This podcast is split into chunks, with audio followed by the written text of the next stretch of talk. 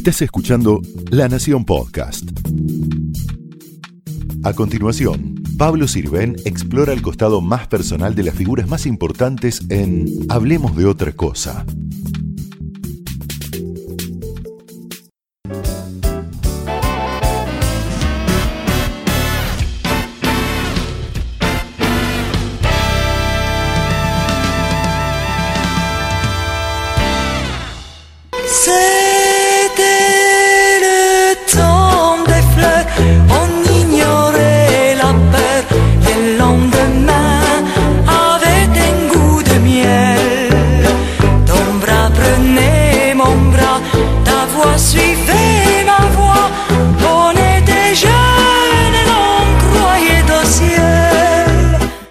Gracias, Mónica Candambers, por recibirnos acá en la Al campiña. contrario, bienvenido a la campiña. Hacía rato que lo teníamos hablado y por una cosa o por otra no coincidía la cosa. Así ¿Tu lugar en el mundo? ¿Eh? Mi lugar en el mundo, a muerte. A muerte tengo, tenemos la enorme suerte de haber podido crear todo esto para terminar nuestros días. Hay, hay una, un, un libro de Tomás Hardy que después fue una película que hizo Julie Christie que era Lejos de mundanal ruido. Yes. ¿Y hay algo de eso acá? ¡Uh! El mundanal ruido, claro, cuando tenés 30 años, el mundanal ruido es parte de la cosa vigorosa y de moverte y de hacer cosas. Pero a los 85, el mundanal ruido te enerva más que otra cosa. Entonces, el estar acá es estar lejos del mundanal ruido y felices. Bueno, ¿y qué tenemos acá? ¿Qué vamos a ver bueno, acá primero? tenemos naranjas. Porque Es la naranja es eh, eh, en San Pedro es como la bandera argentina. Es como la bandera argentina, exactamente. Es decir, las naranjas, porque hay la naranja de ombligo, que es la primera eh, del año, y después la naranja que es de esta época, y las que vamos a, a ver ahora son, nara- son naranjas de jugo. ¿Y vos qué te ocupas específicamente? Yo tengo dos responsabilidades en la campiña. Una es la quinta de verduras, porque nosotros tratamos de fabricar todas las verduras que se coman en el restaurante Ah, y no tener que comprar nada. No siempre me sale bien, porque hay veces, viste, no alcanza, qué sé yo. Pero casi todo lo fabricamos nosotros. Y yo soy responsable de eso y del rosedal. Y vengo todas las mañanas a las 9 de la mañana con tijera de podar y con pala y ¿Me mostrás? te muestro y eso. Y acá estamos en tu rosedal. En mi rosedal, que todos los días yo vengo y saco, a ver si te encuentro. Lo he limpiado bastante bien, he tenido ayuda esta semana, porque lo que hay que hacer es sacarla, perdóname, Sí. es sacar la rosa vieja. ¿Ves? Esta es una rosa vieja, Ah, ¿eh? entonces hay que cortarla. Esa es una rosa vieja. Y ¿Por vos vas cortándolas. Yo voy cortando con una tijera de podar. ¿Por qué? Porque evidentemente la naturaleza las va a tirar también. Bueno, y estas están Esta- bien, les es- falta sí. algo. Como... Esta, esta ya está Ojo, vieja Sí. y esta ya se está envejeciendo. Esta está saliendo. ¿Y las espinas no tenés miedo de.? Sí, pero sabes? bueno, así estoy picoteada por todos lados, pero mala suerte. No es, no es grave. Estas son rositas chiquititas. Ah, ¿ves? rositas, no, no, no sabía, no.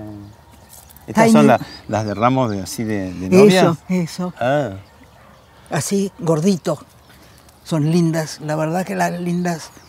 ¿Y, tiene una época las rosas? Esta es, acá tenés flores desde, eh, a ver, yo las podo en agosto, septiembre, en octubre empiezan a salir y tengo octubre, noviembre, diciembre, enero, febrero, marzo, abril, mayo y junio, Ah, muchísimos meses. qué bárbaro. Es un placer realmente. ¿Necesita un cuidado particular? ¿Tienen que ¿Algún cuidado en particular la rosa? Bueno, yo diría que básicamente lo de cualquier flor, es decir, eh, regarla, limpiarla, abonarla cuando se necesita y fumigarla si ves que hay bicharracos. Mm, Rosas amarillas. Estas rosas amarillas Las que le gustaban a Susana Jiménez que le llevara. ¿Te acordás? Exactamente. Bueno, el Bueno. gaucho te lleva, para tu cumple, te lleva la canastos con cuántas rosas. Y me regaló, creo que eran 250. rosales.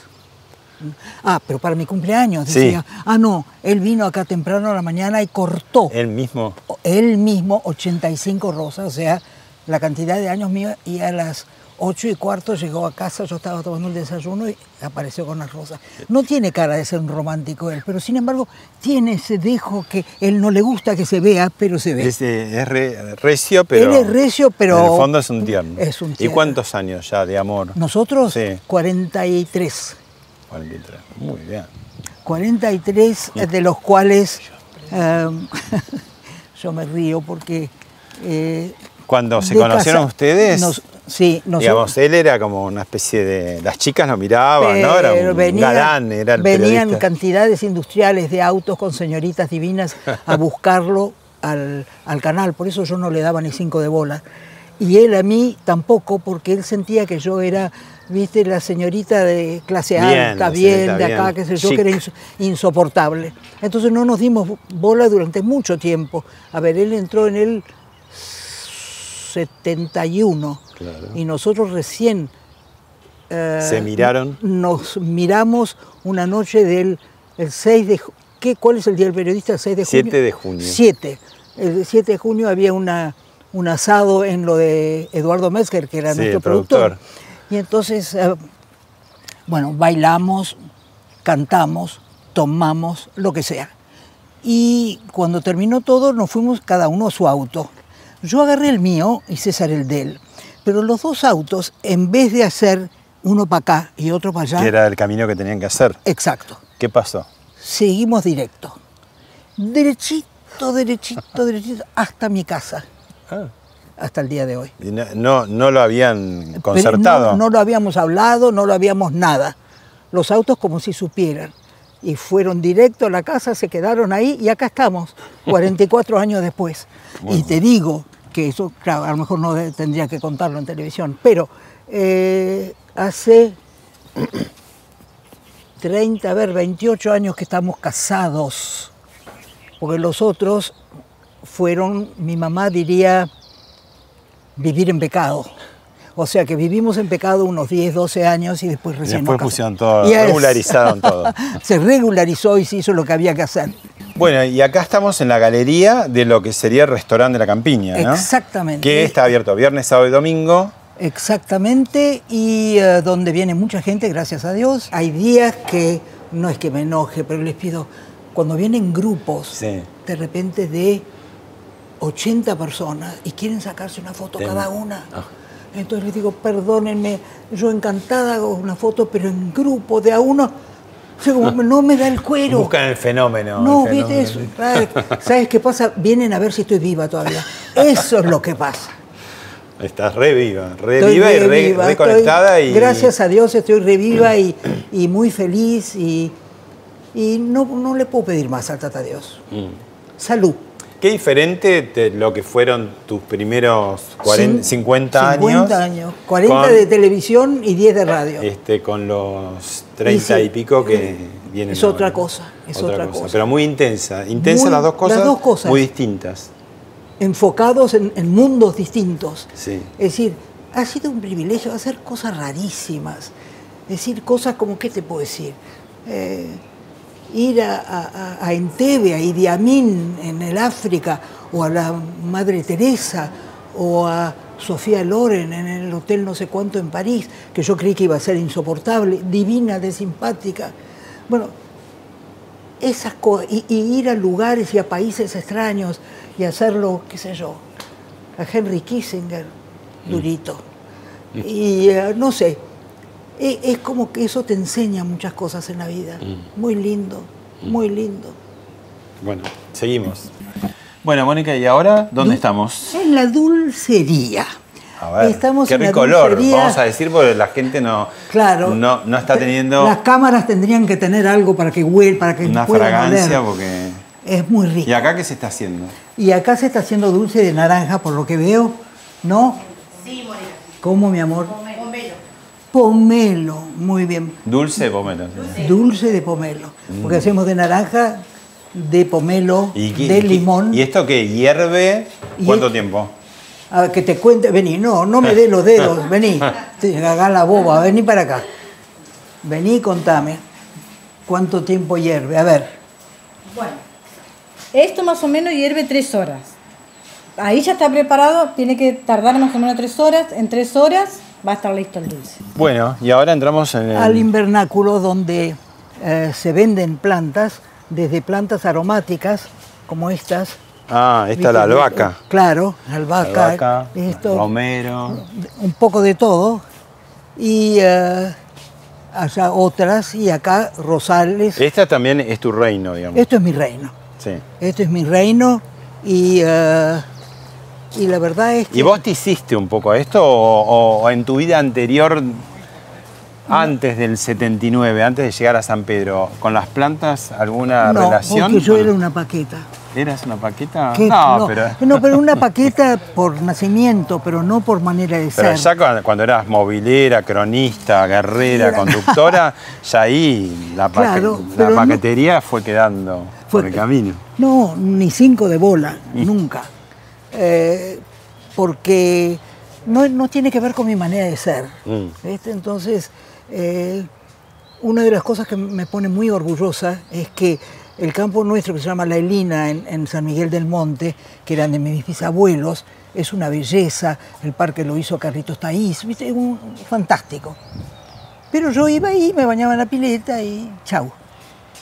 El nuestro lo hicimos nosotros, plantamos cada árbol. Eso tiene Entonces, eso tiene una un placer, fuerza, una de un placer claro. extraordinario. Mira, ahí tenés, eso es, es parte del Independiente, del lugar donde está la quinta nuestra. Ah. Es esta. Claro. Sí, sí, sí, sí. O sea que ves que hay mezcla de cosas. Bueno, y acá entramos en lo que sería la huerta. Sí, señor, acá entramos a lo que sería. Y acá tenemos las la verduras. Eh, acá se Las verduras que se comen en el restaurante. Eh, tratamos de que todas las verduras que se comen en el restaurante, eh, sea la selga, sea nuestra para hacer la- las empanadas, el tomate, los ajos, el repollo, eh, que todo sea nuestro. Y en la mayoría de las veces lo logramos. A veces cuando hay mucha, mucha gente tenemos que ayudarnos comprando algo de afuera. O a veces cuando les sobra llevan a los almacenes del Al- pueblo. o sea no, que... almacén nuestro, Ah, el almacén de, de acá, de acá, de la campiña que ahora te voy a Ah, mostrar. Está, perfecto. Bueno, leo de, de estas memorias que hiciste hace unos años, Mónica Presenta, que tiene el título del programa exitosísimo que hiciste eh, con la cámara de mirar, en la época del video show época, sí. de Fontana y Mónica Presenta en Canal 13, ¿no? Claro, ahí se acabó el cine. Se acabaron los camiones de exteriores, todo empezó a ser más fácil. Era otro mundo, otra Era otro vida. mundo. Pero me gustó en el prólogo que hace tu hija, Sandra Mianovich, Sí. hay una síntesis de lo que sos vos. Porque dice una Argentina auténtica con todas las mezclas de sangre posibles. Criolla, francesa, judía y criada a la inglesa. Nacida en un mundo de fantasías y bajada de un plumazo a la tierra para convertirse en un referente de nuestro periodismo. Qué lindo es eso. Y, y tan verdad todo, digamos, no, no sobre los elogios míos, pero los hechos, es verdad, yo tengo una mezcla extraordinaria eh, de sangres y se ve que viene bien las mezclas, ayuda. Mm. Tengo esta foto de tus Oh. eh, tías abuelas, ¿no? Estas son tías bisabuelas. Tías no, bis- bisabuelas, Charles, Elizabeth, no, tías abuelas. Sí, ahora no- por Renoir. Sí, no entiendo nada, por eso digo, explícame cómo Renoir, Claro, uno de los principales Renoir, impresionistas, eh, eh, era- pintó a tus... Iba muy a, menudo, muy a menudo al castillo de Jean, que era de mi bisabuelo, a 15 minutos de París, donde ellos vivían. Y eh, Renoir era muy amigo de mi bisabuelo. Y iba, y él le pidió que las pintara a las chicas, y las pintó a las dos hermanas, y hay dos cuadros más. Desgraciadamente no tenemos ninguno, pero hay uno en el Museo eh, de, a ver, el. Museo de Arte Moderno de, de Brasil Ah, de verdad. y otro en el Guggenheim de New York. Ujú. Los dos cuadros. ¿Y esto? Uy, chufita, mi ángel querido. contanos, Mamá, contanos que, Claro. es el casamiento de tus padres. casa- hablando de casamiento, mamá, papá, mi abuela Laines eh, y mi abuelo Charles Caenover que vino de París para el casamiento. Eh, y hay un cuento divertido porque parece que iban en el auto a- hacia la iglesia para casarse y tardaban años, ya había policía y gente, qué sé yo. Y entonces eh, Charles, mi abuelo, que era maldito, eh, le dice a papá, tenías que elegir un día de, una, de, una, eh, de un grupo político que haga todo. Y entonces abrió la ventana y preguntó, ¿qué pasa? Le dice, no, es la chica de Laines que se casa con un conde francés. Y por eso había mucha gente. O sea que era divertido.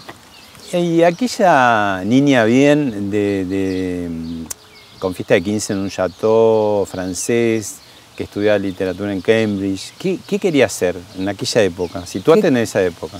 ¿Qué- Actriz. Quería ser actriz. Y Pero- fuiste actriz. Quería ser actriz, se lo dije a mamá, tenía 17 años. Se rascaron las vestiduras. Le dio un patatús a la vieja, no te puedo decir. Pero es como que no se desmayó, pero casi. Que no, que ni impor- Y yo tratando de hacerme la importante, le decía, pero mamá, yo no quiero hacer el Maipo, yo quiero hacer teatro, eh, eh, quiero estudiar con... De con- repertorio. claro, viste, Eh, realmente hacer teatro en serio. Bueno, no, no, no. Yo creo, creo, que si le hubiera dicho que quería ser prostituta, se hubiera enojado menos. Le hubiera parecido más lógico, digamos, es parte de la vida. Pero lo de la actriz la volvió loca, ni por casualidad.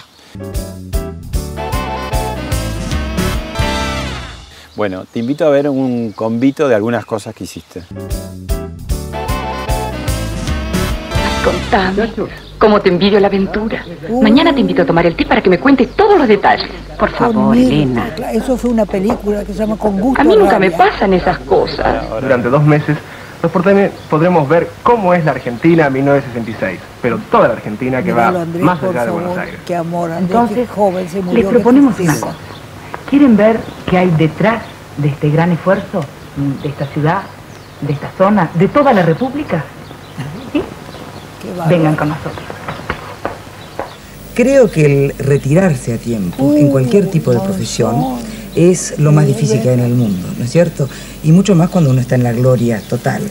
O sea que hay muchas muchas razones para cuales felicitarlas a Carlos y, cre- a Carlos y creo que esta, Monzón la de retirarse ahora, es quizá la más importante de todas. provino de tan alta autoridad en esta actividad como este que habíamos Ay, por escuchado. favor, encantado. Qué maravilla. Bueno, Mari, La pelea del año. ¿Qué que te diga? Hola, muy buenas noches. ¿Cómo les va? ¿Cómo están ustedes? Esto es Telenoche desde París. Se pelean mucho, hay un momento que dicen, ¿por qué no llevas un poquitito la re... ¿Se, se matan? ¿Tiene carácter o no? Contalo, contalo. Pero él parece más bueno que usted, Mónica. La verdad, Él tiene una cara como de pan de Dios y usted debe ser una... usted debe ser una perra cuando... Y esta mujer fue de Antonio, qué todo, ¿no? personaje extraordinario. González. Esta mujer fue artista, bailarina, cantante, periodista, de todo. Es completa, es completa. Lo sumo que debe tener. Y acá estás con, con Mirta, Ahí acá justo. está con Mirta, exactamente. Y por supuesto, era actriz, pero hacía el papel de la, señor- la señora bien, la señorita Te- bien. Y ahí, ahí, ahí y dijiste, me van a empezar a encasillar, me las tengo que picar para otro lado. ¿Y dónde picó el bichito de periodismo o fue Guarmestre el, Fue Guarmestre. el legendario Fue Guarmestre. creador de Canal 13? que- Claro. ¿Cómo, ¿Cómo se le ocurrió? Porque vos estás trabajando en Yo estaba haciendo cuatro hombres para Eva un gran en teleteatro Canal 9. exitosísimo. exitosísimo teleteatro. Y un día apareció un señor llamado Carlos Montero que me dijo que venía de parte de Goarmestre, que acababa hacía un año o dos que había comprado Canal 13, y que él quería que yo fuese la primera mujer periodista de- para de- conducir un noticiero. Yo lo miré así y le dije, ¿y de dónde saca esa idea? ¿Por qué?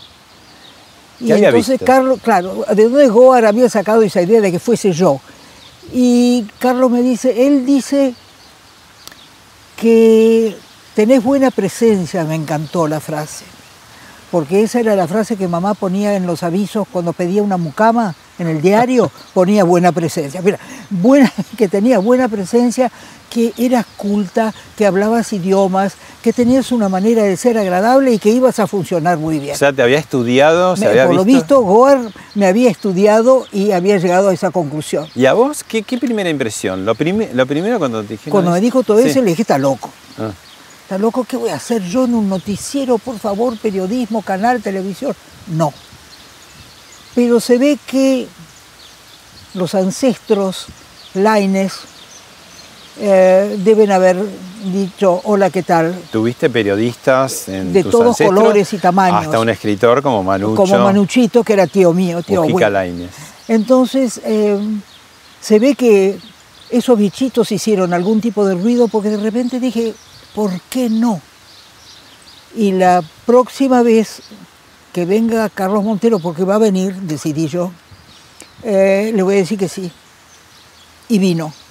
Y le dije que sí. Y eso fue en el año 65. Mm. ¿Tenías miedo? No, era una inconsciente. No tenía miedo. ¿Y tu, tu mamá qué dijo? Pues después del patatús de actriz, Eh, o, o- o le gustaba un poco que más que fuera Le gustaba un poco más Pero eso, no tanto pero no tanto tampoco, pero bueno. Era como que ya a esta altura del partido, yo ya tenía 30 años, no era una beba, viste, ya... Ya había dado muestra de, de rebeldía y de independencia de todo ese Sí. pasado noble. digamos. Suficiente. Y em, lo increíble, mirar lo que eran las épocas, cómo han cambiado. Me contrató Canal 13 en agosto del 65 y me pagaba un sueldo para que yo aprendiese. Agosto, septiembre, octubre, noviembre y diciembre, cinco meses. Yo salía todos los días con un camarógrafo y volvía con la nota que me mandaban a hacer y la veía y Carlos Montero la veía conmigo y la compaginaba conmigo. nada y decía, salía al aire. Esto, nada salía al aire y me pagaban igual. Hoy en día salís al aire y tampoco te pagan, así que realmente ¿Qué sí. te enseñaron? ¿Cómo, cómo, cómo ser, eh, eh, digamos, cronista en la calle Claro. y conductora después en el set? Sí, básicamente cronista en la calle y después como conductora, pero como me dijo Carlos un día, a vos hay que enseñarte poco porque nosotros queremos que seas natural, queremos enseñarte a ser natural y vos ya lo sos, Mm. cosa que... Ahora vos dijiste que ahí tuviste como el primer choque, ¿no? Vos venías de un mundo de muchas cosas, o no, de pocas cosas, pero muy suntuosas y muy, Claro. nobles, a un mundo de muchas cosas y de, de muchos Bueno, niveles económicos, Te sociales. digo, cuando yo pienso en la primera nota que hice para Telenoche, que fue en la Villa de Emergencia Evita, y que llegué con el camarógrafo, me bajo y casitas de estar destartaladas, hechas bolsa todas, con mamá dando de mamar, con chiquitos llenos de barro, mirándome así, mirando el auto con cara de sorpresa. Yo nunca había visto gente pobre. No había televisión en mi casa. Bueno, no existía o sí existía. No, bueno, ya desde el 51 en adelante sí. Pero bueno, antes no, no había. No, televisión. bien. Y yo no tenía televisión en mi casa. Leíamos La Nación. Mm. Tenía una niñera, tenía un chofer, tenía un mundo ridículo. La no- televisión tampoco mostraba a los pobres. No, o sea que para mí Fue un choque. era un shock, pero terrible. No sabés cómo lloré y cómo pedí explicaciones y no podía creer que existiese ese mundo. Ahora me hizo mucho bien, Mm. me hizo mucho bien. Mirá este video. A ver. Todos los días de lunes a viernes a las 20, el programa periodístico más sensacional de la televisión, Telenoche. Los más actuales comentarios sobre todo lo que ocurre en un mundo cambiante y las notas de último momento. Mónica Mianovich y Andrés Percivale presentan con su brillante conducción el programa más dinámico y ágil de nuestros tiempos. No deje de ver de lunes a viernes a las 20 el programa periodístico más sensacional de la televisión. Telenoche. Dios mío, Dios mío, Telenoche. Qué cosa fue. Eh, hicimos poco con Andrés. Arrancaron en enero del 66. enero del 66. Y eh, desgraciadamente An- Andrés no estuvo mucho tiempo conmigo. Andrés estuvo tres, tres años, casi cuatro, y después se fue a Canal 11 a trabajar con la tía Valentina, ¿te Sí, acordás? matiné. Matiné, Hacía- fue a hacer matiné. Y yo ahí ya empecé a tener eh, una cantidad de personajes distintos conmigo, desde Sergio Villarruel a, a, qué sé yo, ya ni me acuerdo, pero mucho, mucha mezcla de gente en Telenoche. Mm. Y pasaron 37 años, no hiciste los 37 años Telenoche, pero ibas y venías, porque entre medio estuvo Mónica presente. Claro, bueno, hacía, hicimos Telenoche, hicimos Mónica Presente, hicimos Bueno, tres pero, o cuatro programas distintos. La última edición de Telenoche duró unos cuantos años, digo, Claro, hasta eso, 2003. eso fue, claro, eso fue hasta el 2003. 2003, exactamente, desde el hicieron- 90. ¿Tenemos para ver el último? Ahí lo ven. Hace 38 años me senté por primera vez en este lugar. Arrancaba Telenoche, estaba nerviosa, asustada, temblaba. Y ahora mm, me toca decir chau. Y les aseguro que estoy casi igual que aquel día, nerviosa y temblando. En, en estos días en que la noticia fuimos nosotros, bueno, muchos colegas nos preguntaron cuál es el secreto de nuestra permanencia. Tenemos algunas ideas al respecto, pero la verdadera respuesta la tienen ustedes. Entre quienes se miran a los ojos una hora por día, como sucedió entre ustedes y nosotros durante tantos años, no puede haber mentiras. Ustedes y nosotros lo sabemos. Y por eso nos queremos tanto. Y en nombre de ese cariño le decimos simplemente chao. Estas fueron las noticias. Ah, me hace cosas. Qué lindo fue. Qué lindo fue cómo lloramos todos. Y, ah, pero está bien, está bien, había llegado el momento y, y se terminó. Entre esta foto y esta despedida pasaron esos casi 38 años. Sí, señor. Y te podríamos decir como aquel comercial de unos cigarrillos, ¿te acordás? Qué Has recorrido un largo camino, muchacha. Largo camino, muchacho. Dios mío. ¿Qué te acordás Qué de, privilegio de vida, pucha digo. de toda esa etapa, de tantas noticias? Porque además, bueno, como siempre el país tuvo cantidad Claro. de cosas, ¿no? Es decir, eh, yo, yo tengo una sola cosa que, de la cual me arrepiento. Me arrepiento no haberme jugado más en la época de los militares. Pero vos te animaste, fuiste ahí a la Casa de Gobierno. yo me animé a muchas ministro cosas, de pero- Interior, Arguindegui, y le... Tengo la sensación hoy en día que tendría que haber hecho más. Pero es una sensación descontextualizada también, ¿eh? Puede Porque había que estar en ese momento. Había que y- estar, Y, es en un canal de tanta audiencia, ¿no? Sí, señor, sí, eh, no Quizás era no, fácil. no hubiera seguido.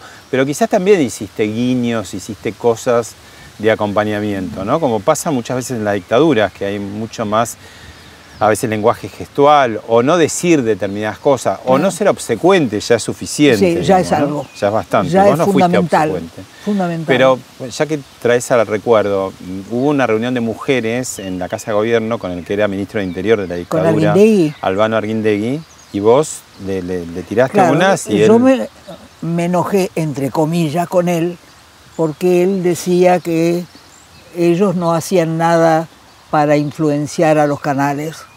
Y yo le dije que se fuera un poquito el demonio, que no era así, que nos influenciaba ni mucho y lo sentíamos, y que eh, no estaba bien que él dijese eso. Y eh, bueno, después me agarraron Eduardo Metzger, Carlos Montero, todos me agarraron, vos estás loca, ¿qué le dijiste? ¿No ¿Te volviste loca? Y me salió del alma. Y eh, Pero eso es parte de tu personalidad, es la de- de- franqueza. es la que franqueza de ser lo que soy. No, no digamos como una cosa de, de insolentar, sino casi campechanamente. No, esto no Total, es así. eso ¿no? es así, yo siento mucho. Es decir, no pensando en una frase correcta para el general Arrindegui. Para pasar la historia, No. digamos. ¿no? Bueno, ahí está. ¿Sabes lo que pasa? Es que la fama es puro cuento, Pablo. Y la cantidad de compañeros nuestros que no se dan cuenta de eso y están ahí con cara de que acá estoy yo, dejate de jorobar, no existe la fama. Existe para una sola cosa, ayudar a alguien. Porque como sos famosa, podés lograr cosas que el común de la gente no puede. Y a mí me ha ocurrido y me ha sido una alegría enorme. Para eso sirve la fama. Pero para estar de acá, déjate de jorobar. ¿Y cuánta gente lo hace? ¿No? Vos lo ves igual que yo.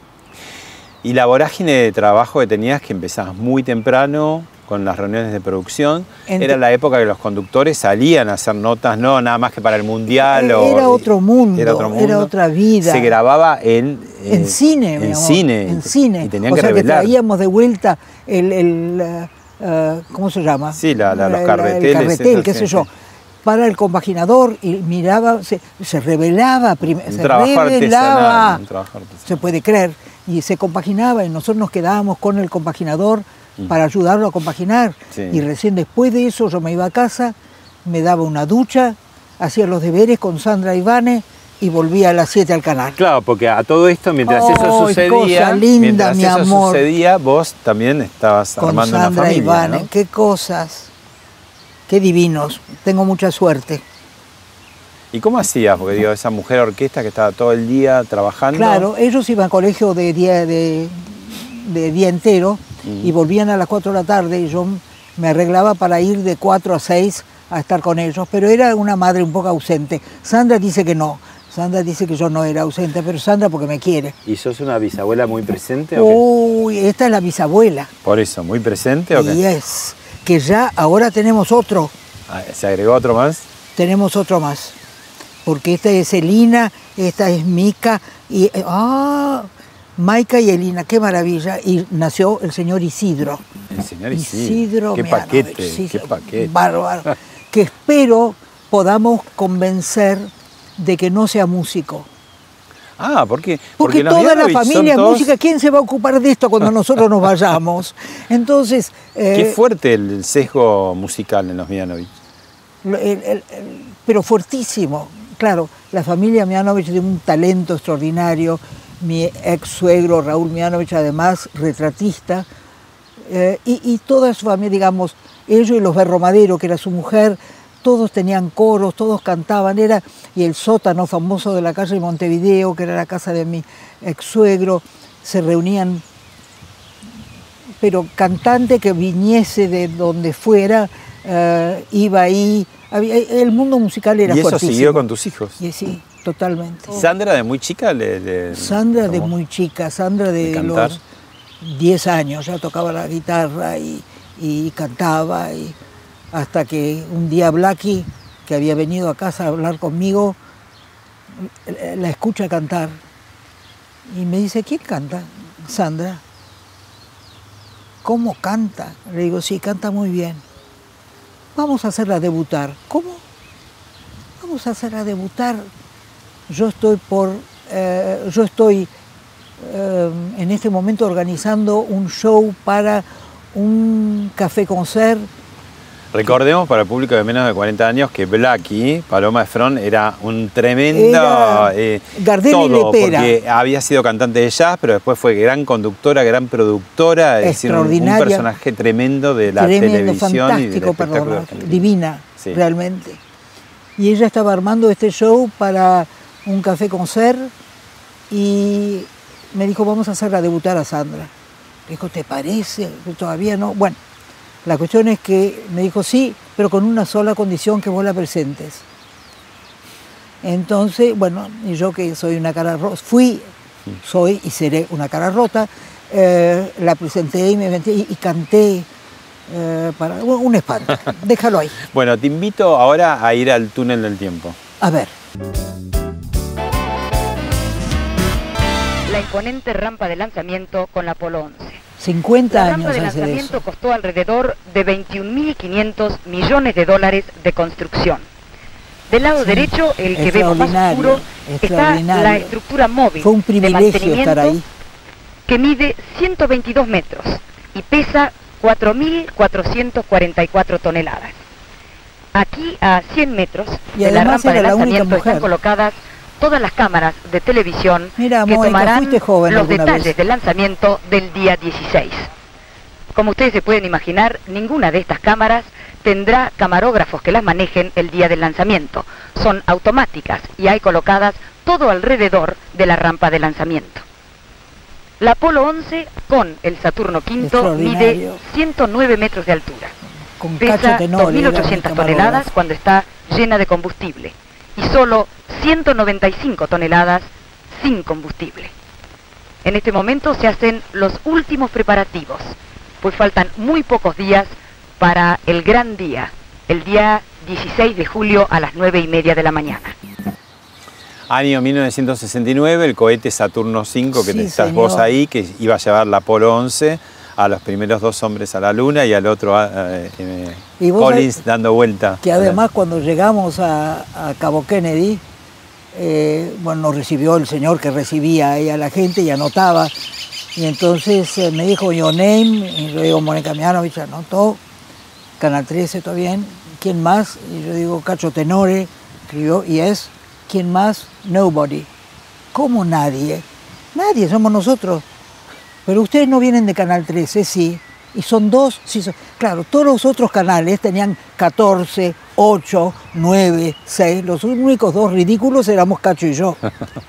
Y contanos, porque ahí te, te atendió Von Braun, nada más y nada menos que el señor A de eso, eh, los cohetes. el contanos. señor de la cohetería, divino personaje, nos aceptó a- a hacer un reportaje con él.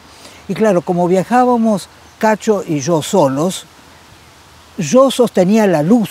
Ah, vos mientras hablabas con Claro, uno tenías el claro, yo tenía micrófono acá y la luz acá.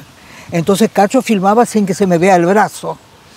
Y mientras estábamos haciendo el reportaje, Tocan la puerta. Exacto, ¿Y quién era? Nada más y nada menos que ¿Quién Oriana era? Falacci. Oriana la gran Falacci. periodista italiana. que dice, yo soy Oriana Falacci de la RAI, que qué sé yo. Que que no sé ella sí cuánto". se creía que era- Ella se creía Gardel y Lepera totalmente. y eh, von Braun, que era un gentleman, le dijo, eh, disculpe señora, pero estoy atendiendo una colega suya, en cuanto termine la hago pasar. Yo me sentí, colega suya, Oriana Falacci, ¿qué es esto? bueno, me sentí Gardel feliz y no sabés la cara de mal humor que tenía Oriana Falacci cuando salí yo, cuando terminamos. Porque fue un rato largo diciendo, después, ¿no? Sí, claro, 15 minutos o 20, seguimos el reportaje y cuando yo salí yo creí que me iba a matar Oriana Falacci. Bueno, y y fuiste la única mujer eh, La única mujer. y enviada especial de, y del mundo. de- Mm, Y es mm. impresionante, impresionante. Ahora, Y- ¿tenés algunas coberturas eh, realmente que terminaron bien? Como Por vos decís, por. Tata Dios, pues vos Sí, decís Tata por Dios. Tata Dios. Porque a vos se te ocurrió ir a cuando Idi Amin, Ah, sí. contá esa historia porque es tremenda, ¿no? Claro, La eh, idea de producción que tuviste, que muy buena, Claro, salvo no sé lo que si- le pasó a... Claro, no sé si la idea fue mía o si fue de Eduardo Metzger. Yo creo que debe haber sido de él. Porque eh, nosotros nos reuníamos todos los días y se, entre todos decidíamos qué íbamos a hacer. Y entonces dijo, yo quiero ir a Entebbe, yo quiero ir a hacerle un reportaje a Idi Amin. El ¿Quién quiere ir? Feroz dictador africano. feroz dictador eh, que realmente era, digamos, de, de los más peores, como dirían los chicos, que hubo en, en el mundo realmente, impresionante. Y no se podía llegar directo, ¿no? Claro, por eso yo fui a... ¿Dónde fui? Al Eh, país de al lado, sí. a Nigeria. Ah, ah, Fui a Nigeria y ahí teníamos que poder llegar hasta Entebbe. tenían que cruzar como un río. un- El, el lago Victoria. al lago Victoria. El lago Victoria. Y, eh, Y eh, antes que ustedes partieron otros Bueno, de la misma manera. claro. O sea que se ve que esa idea de producción la tuvieron varios.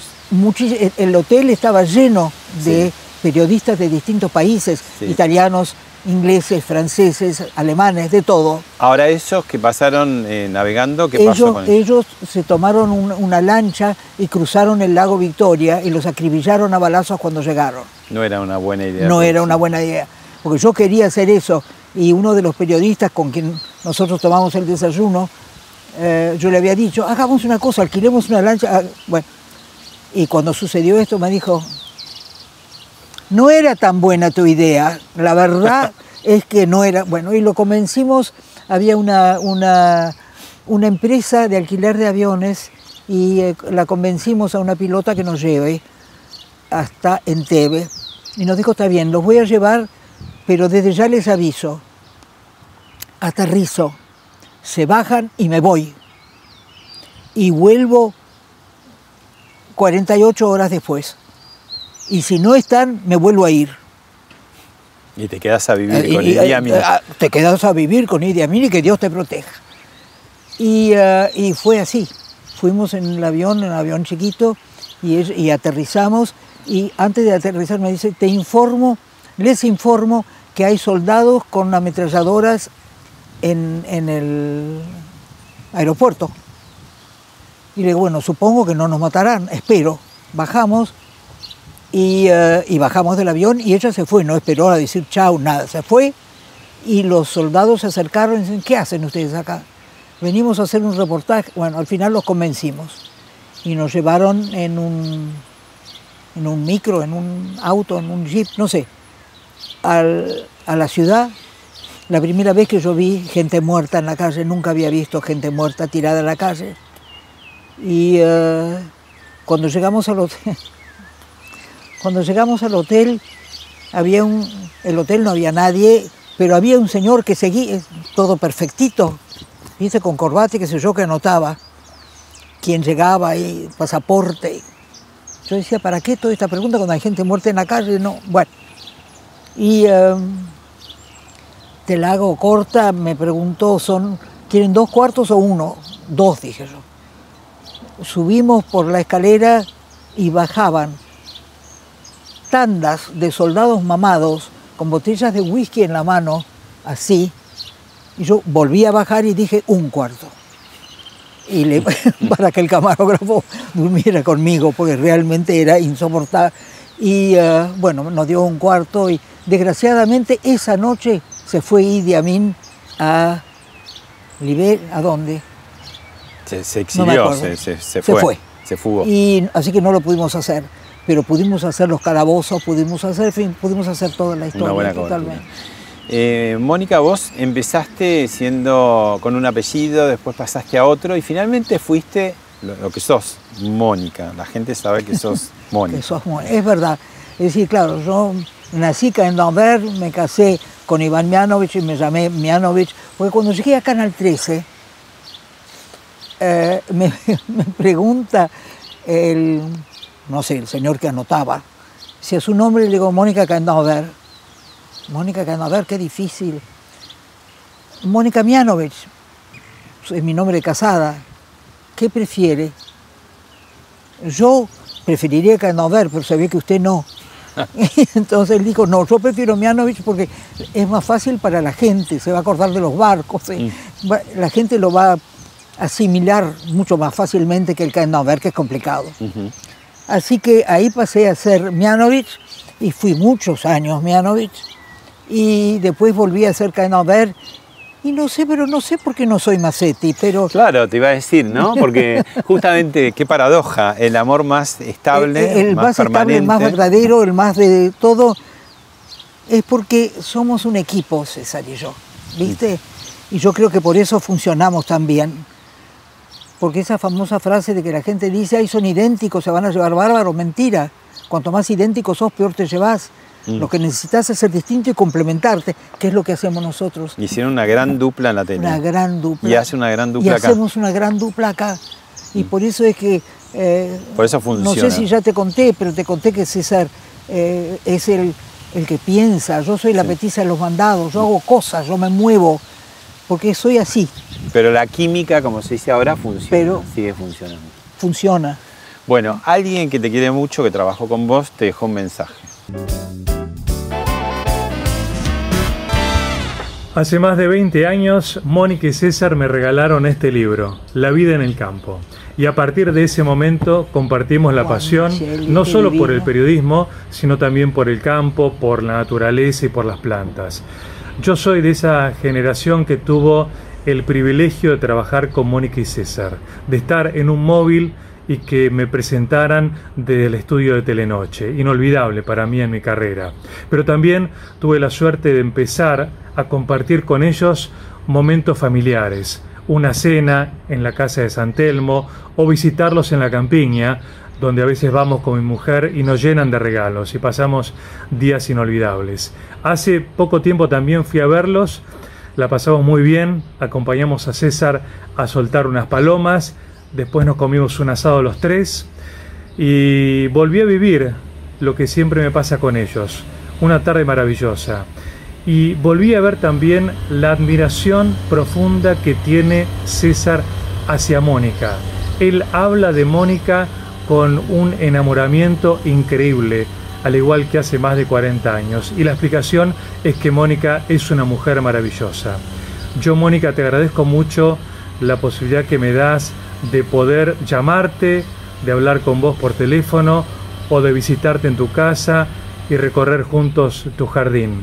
Eh, son momentos maravillosos que, guardo como grandes recuerdos. Contar con vos, con tu amistad, si me permitís, es espectacular. Y agradezco haberte conocido y compartir lo profesional periodísticamente y también esos ratos eh, en la naturaleza. Te mando un beso grande. Juan, qué divino. Juan Micheli, realmente un ser humano sensacional. Estuvo acá eh, con la mujer y realmente un, un, tipo extraordinario. Y ahora se está dedicando a algo parecido Por a nosotros. eso digo, ¿viste? la conexión digo, de las noticias al mundo de la naturaleza. Así es. ¿Mm? Y es la verdad. Mm. Vos vas a tener que hacer eso, en serio. Tengo un hermano ingeniero agrónomo, empiezo por Ah. ahí. bueno, salvando las distancias tecnológicas, que el mundo ha avanzado muchísimo, ¿se hacía mejor periodismo antes que ahora? ¿Qué, ¿Cuál es tu sensación? Yo creo que sí. ¿Por Yo qué? creo que sí, porque ahora te involucras menos. Yo creo que hay que involucrarse. Yo creo que hay que Y el faltante de antes hacía sí o sí que tenías que poner, Claro. bueno, tener la luz, por ejemplo, Exacto. ¿no? Y, no, hoy en día tocas un botón y ya llega todo como, como que en vez de agarrar la harina, los huevos y la leche para hacer la torta, ya la compras hecha. Y no es lo mismo, no es lo mismo. Me da la sensación de que es otra cosa, que no, no tenés sensaciones tuyas, reales, para transmitirle a los demás. Apretás un botón y lo hizo un señor que qué sé yo, dónde vino ni qué hizo. Y terminás leyendo lo que, lo que vas a mostrar. ¿no? Antes había menos medios, había más concentración, los canales de televisión eran poquitos y Así tenían es. mucha audiencia, ¿no? Así es. Eh, hoy en día estamos en, en- en la era de las este, redes sociales, donde todo el mundo opina, eh, donde hay fake news, ¿no? Donde... Bueno, ahí tenés, yo soy un horror. Yo no uso. Yo no tengo una red, no tengo, no sé qué botón apretar y no quiero aprender. No, viste los Facebook, los- no, thank you. No. Mundo no, real. No, no quiero. Mundo real. ¿Y cuál es tu relación con las noticias, digamos, al día de hoy? ¿Como consumidora o por Digamos, consumidora sí, porque no podés apartarte del mundo totalmente, pero no demasiado. Miro un poquito, voy pasando, te veo a vos. Ay, gracias. Te veo a vos. A nosotros. Eh, la Nación Más es, me gusta mucho, es un- uno de los más equilibrados Mm. dentro de, de la información. ¿Cómo ves a la televisión en general? Está un poquito áspera. Don't like it. ¿Por? Eh, porque me parece que, eh, en fin, ¿estamos hablando de periodismo o del resto? De, de- de periodismo en general, digo, y la tele, ¿no? Como la ves. Lo que hacías vos, eh, vos, vos sos una persona con autoridad para hablar de la tele porque la, la Claro, me, viviste de me adentro. parece que se, se, ha- se hace demasiado show para, digamos, cuando yo veo una chica que, que está hablando del- de la temperatura, del tiempo, de las to- tormentas o de lo que va, y está vestida con una pollerita que apenas le tapa la bombacha, las lolas al aire, como si fuera, diga, me parece bárbaro que se vista así, pero para salir con el novio, para ir a una fiesta, para, pero no para presentar las noticias. Se hace como mucho de poco, ¿no? Yo me acuerdo, Telenoche, digo, Andrés fue a cubrir Vietnam, cubrió el Cordobazo, del Sí, Cordobazo trajeron a Sergio Villarruel. Exacto. Digo, vos hacías esas tremendas coberturas, ¿no? Y hoy en día estamos muy lejos de esas coberturas por cuestiones económicas, entonces se hace más como Todo a dedo. panelismo, ¿no? Mucho Claro, panelismo. Todo a dedo, digamos, es la, la, la manera de, que tenés hoy en día, no necesitas involucrarte, no tenés más que tocar botones y, y a- y aparecen las cosas. Mm, No me gusta. no te gusta. Bueno, otra persona que trabajó con vos, que también te quiere mucho, te dejó otro mensaje.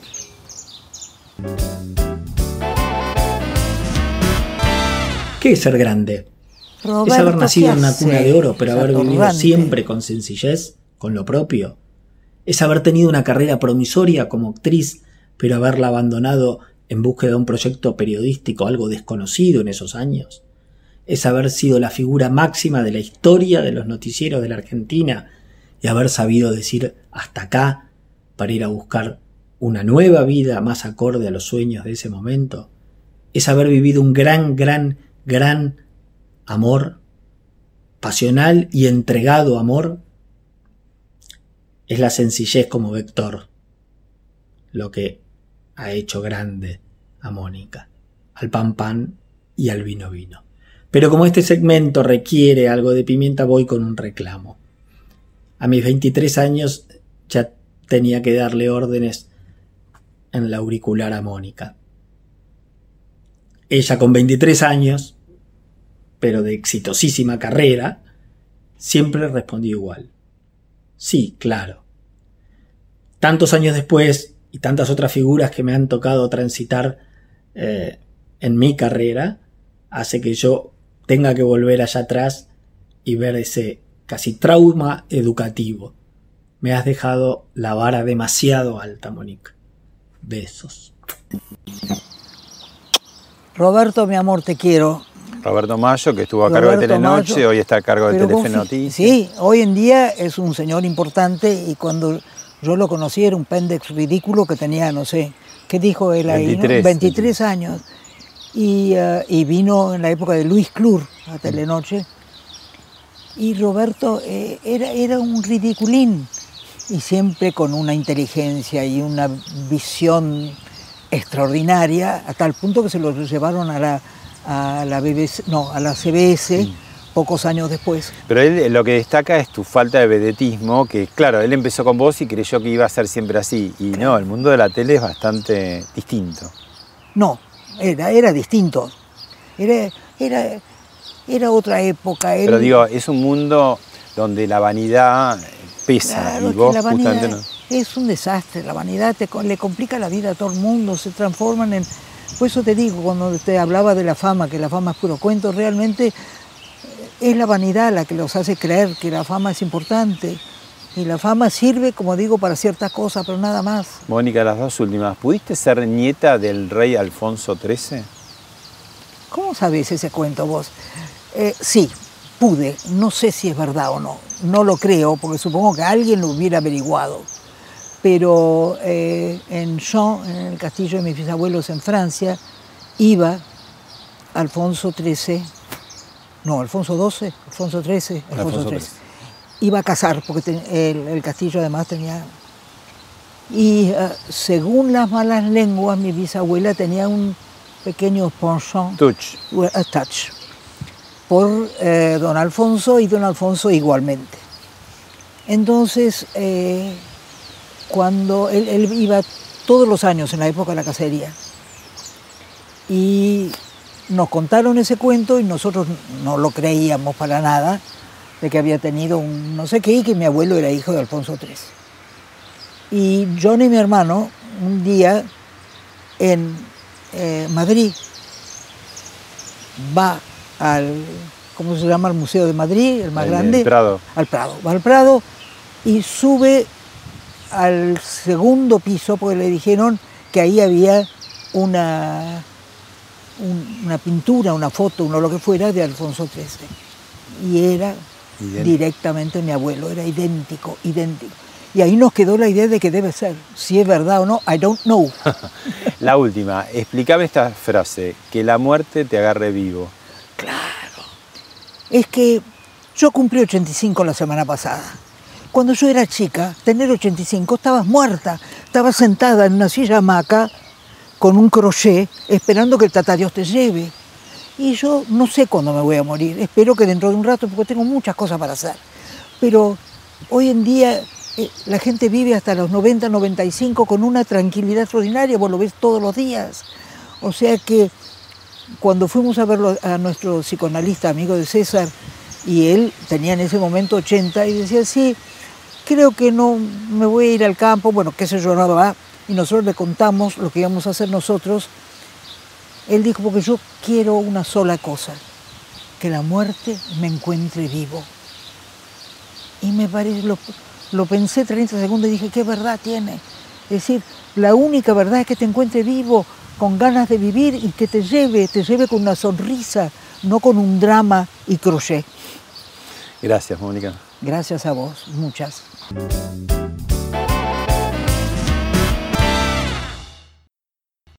Esto fue Hablemos de otra cosa con Pablo Sirven, un podcast exclusivo de La Nación. Escucha todos los programas de La Nación Podcast en www.lanacion.com.ar. Suscríbete para no perderte ningún episodio. Estamos en Spotify, Apple Podcast, Google Podcast y en tu reproductor de podcast favorito. Seguí escuchando La Nación Podcast.